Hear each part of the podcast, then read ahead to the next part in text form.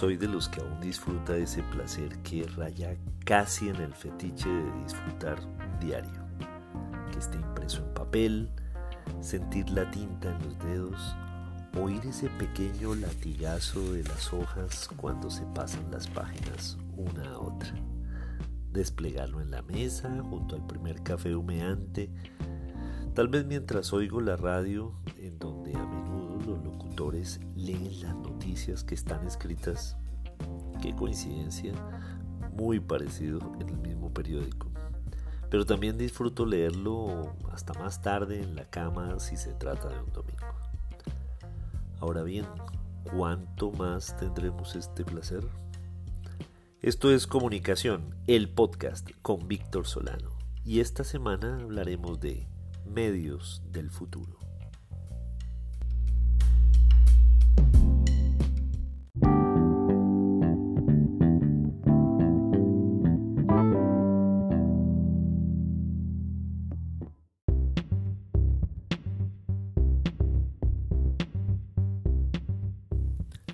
Aun cuando la lectura en papel es un placer confeso y compartido con millones de personas en todo el mundo, también sé que en algún tiempo dejaremos de ver los periódicos, por lo menos tal como los conocemos hoy en día. No quiero, sí, de verdad, lo confieso, no, no quisiera presenciar el día en que algunos diarios que quiero, que lo llevo en el corazón, anuncien el cese de su impresión pero sé que llegará, ojalá más tarde que temprano. Es un hecho que la digitalización, la transformación digital avanza rápidamente y resulta mucho más económico para una empresa de medios distribuir contenidos a través de plataformas digitales. No obstante, yo creo que el papel tiene aún así oportunidades en el futuro. Si bien las tendencias de cuidado del ambiente van en contra de la impresión, por, obviamente por todo el tema de la tala de árboles para imprimir millones de ejemplares, pues creo que el mercado se quedará con ofertas personalizadas, más pequeñas, donde los usuarios puedan acceder a versiones digitales y desde allí encontrar versiones impresas que puedan personalizar y que puedan imprimir en papeles reciclados, probablemente en su casa, o que le lleven por demanda eh, este, este producto, ¿no? Eh, este papel reciclado que sea de fácil degradación, por ejemplo, lo anunció hace apenas unos días el diario El Espectador, en un avance hacia la sostenibilidad pero además de ser amigable con, con el entorno. Entonces yo creo que los suscriptores de un medio, ahora digital, ese que antes era solo analógico, pero ahora digital, pues podrían imprimir o como les decía, recibir impresión por demanda solo de aquellos contenidos que el usuario quiera. Por ejemplo, una excelente fotografía artística, una buena crónica, o una infografía con mucho detalle.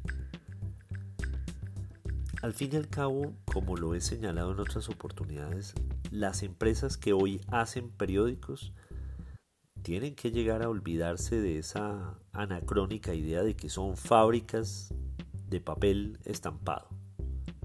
Estampan con noticias. El negocio real es producir contenidos que informen, que eduquen y que entretengan. Y eso es independientemente del sustrato o de la plataforma en que lo hagan. Los medios deben en ese orden de ideas pues apuntarle a hacer sistemas informativos multiplataforma, un poco lo que hace eh, mi casa, Vanguardia, en Santander. Allí se producen contenidos que son para leer, para ver, para oír y pronto hasta tocar.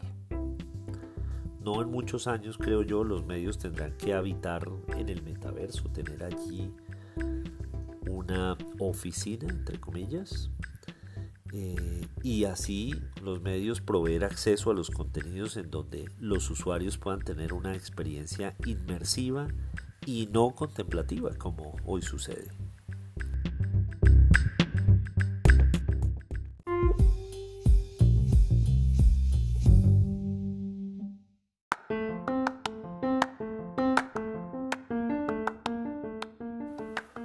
Como hoy los medios viven en un muy alto porcentaje de los ingresos por concepto de publicidad, esta tendrá que ser más creativa y menos invasiva, que es lo que piden los usuarios. Pero a la vez justamente los medios deben saber llegar a estos usuarios de acuerdo con sus gustos e intereses. Y ahí es donde creo que la publicidad que busca atrapar la atención de todos de un público genérico y masivo y gigante como si fuese una atarraya, eso ya está en decadencia.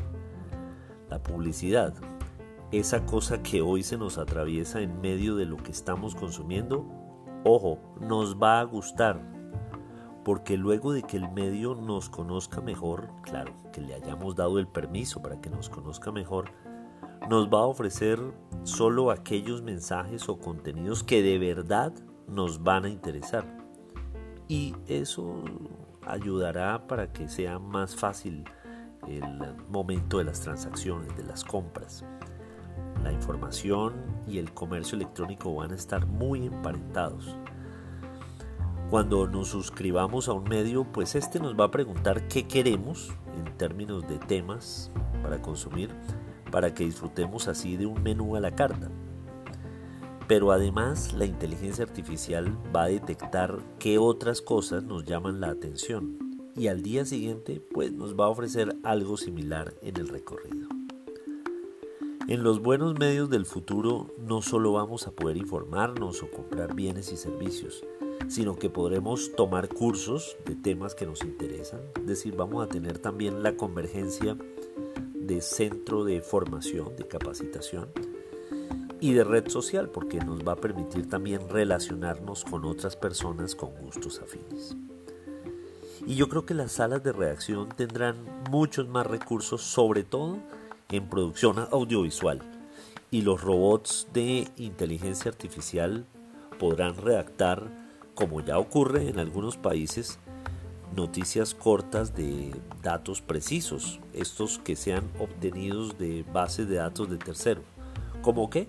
Por ejemplo, los resultados de una fecha de fútbol, los movimientos bursátiles, cómo vendió, cómo cerró la bolsa de valores, el clima, las restricciones de movilidad, el precio, el valor de las divisas, la sección de noticias de hace 100, 50 y 25 años que tienen muchos periódicos, pues sencillamente estos robots las van a tomar de los archivos de los mismos medios. Y esto que es cuando a veces eh, entra ese temor de que si los robots entonces van a hacer esto, ¿qué van a hacer los periodistas? Pues no, los periodistas no van a tener que renunciar a sus cargos, sino que podrán dedicar su energía a contextualizar las notas, a hacer más reportería, a escribir crónicas deliciosas en primera persona y a hacer análisis.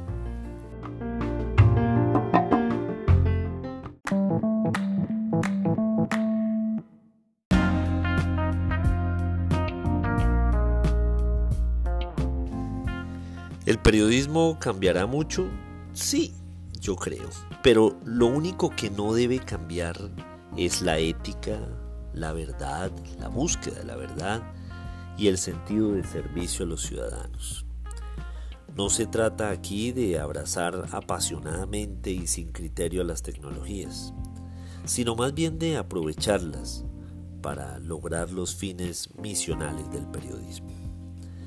Y con esta lluvia de fondo, a esta hora en que estamos grabando, recuerden que en Twitter soy arroba solano y en Instagram me encuentran como Víctor Solano Franco y que este episodio también está disponible en las principales plataformas de distribución de audio así como en vanguardia.com y también desde los próximos días en la emisora La Cúpula 98.7 FM en Socorro Santander. Bueno, nos oímos la próxima semana o antes si algo se nos ocurre.